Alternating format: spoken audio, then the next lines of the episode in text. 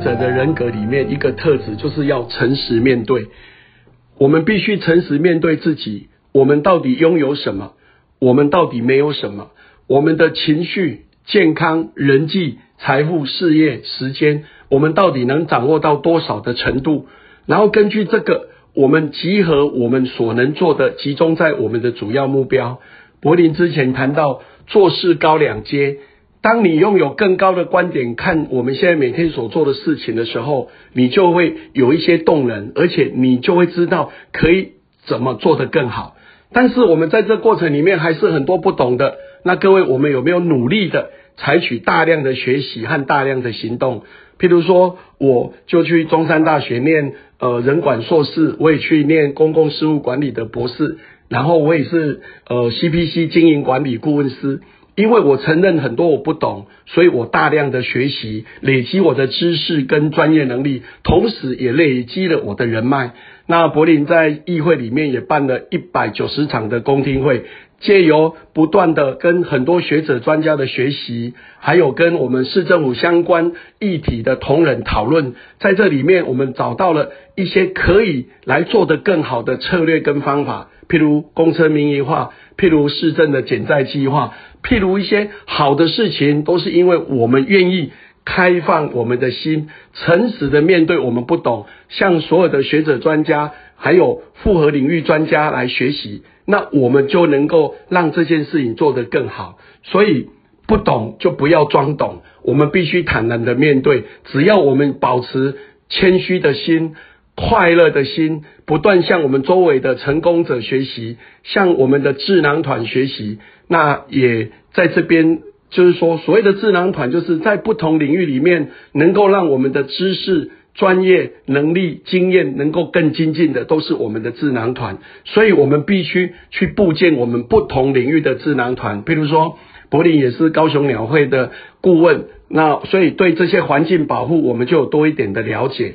那我们对于很多教育，包括科丁、我们的心智图、河野跳跳屋这些跟杂下一代教育的事，我们有不同领域的朋友在协助我们，我们就能够呃专心的把这些事做到最好，让我们的下一代保有更大的竞争力。所以不懂千万不要装懂，我们要诚实面对，我们到底能做什么。我们到底不能做什么？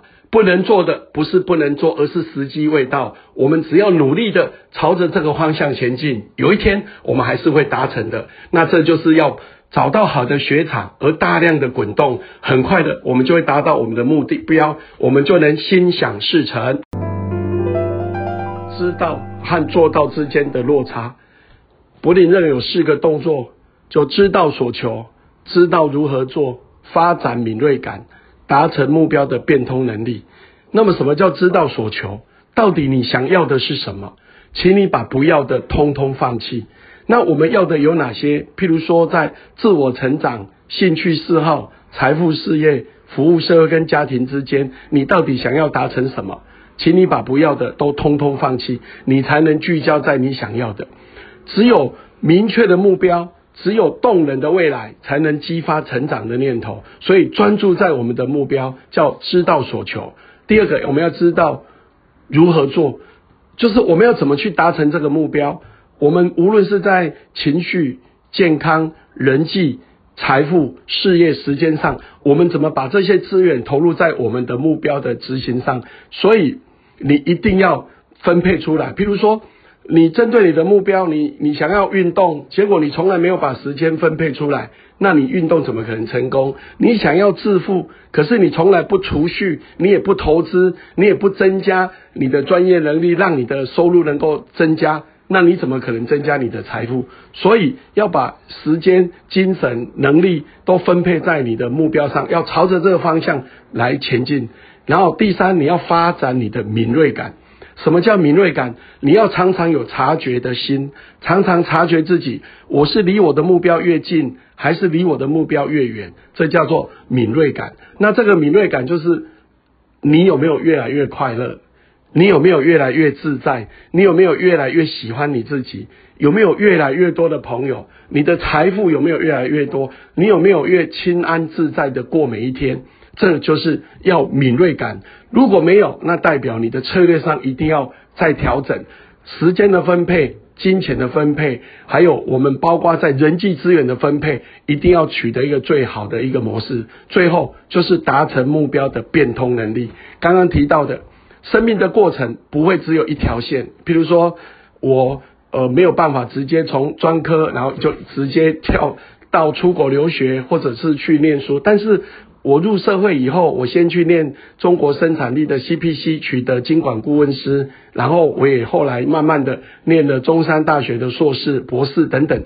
我想很多东西不一定直线就会完成，但是我们只要坚信目标，我还是可以达成我想要的理想。无论是在呃工作上，我们也是要不断的坚持到每一天，不断的把把每一个服务做到最好，不断的。面对每一个人，给每一个人微笑，也给自己一个微笑。我相信你就会达成你的目标。我们的能力就在这里展开。拥有伟大成就的人，年轻时无不经历苦难。在这里面有两个，一个是被动的。当我们面对的逆境，我们有没有在挫败中学习？那也就是在面对不如意、面对各种的横逆、面对各种的难关的时候，我们有没有时常的反求诸己？还是一昧的怪咎于社会对我们不好，朋友对我们不好，大环境不好，而没有深刻的反省。在这个过程里面，我们有没有什么要改变的？我们要朝什么方向改变？我们要如何来改变？什么叫有什么要改变的？今天面对各种难关来的时候，我们有没有一心一意的面对各种难关，勇敢的去面对、去挑战它、去突破它？这样子才是积极主动的，所以要改变什么？改变我们的行为，包括我们每天做什么，改变我们的思想，有没有积极主动来挑战这个？还有改变我们的，包括时间的分配，有没有把时间分配多一点在我们想做的事情？还有金钱，你有没有投入足够的资源在达成你的目标？譬如说，你要学习某一个技能。那第一个当然可能要缴学费，那你有没有把资源投进去？第二个，你可能要投入很多的时间。很多人不会成功，是因为你没有花到足够的时间。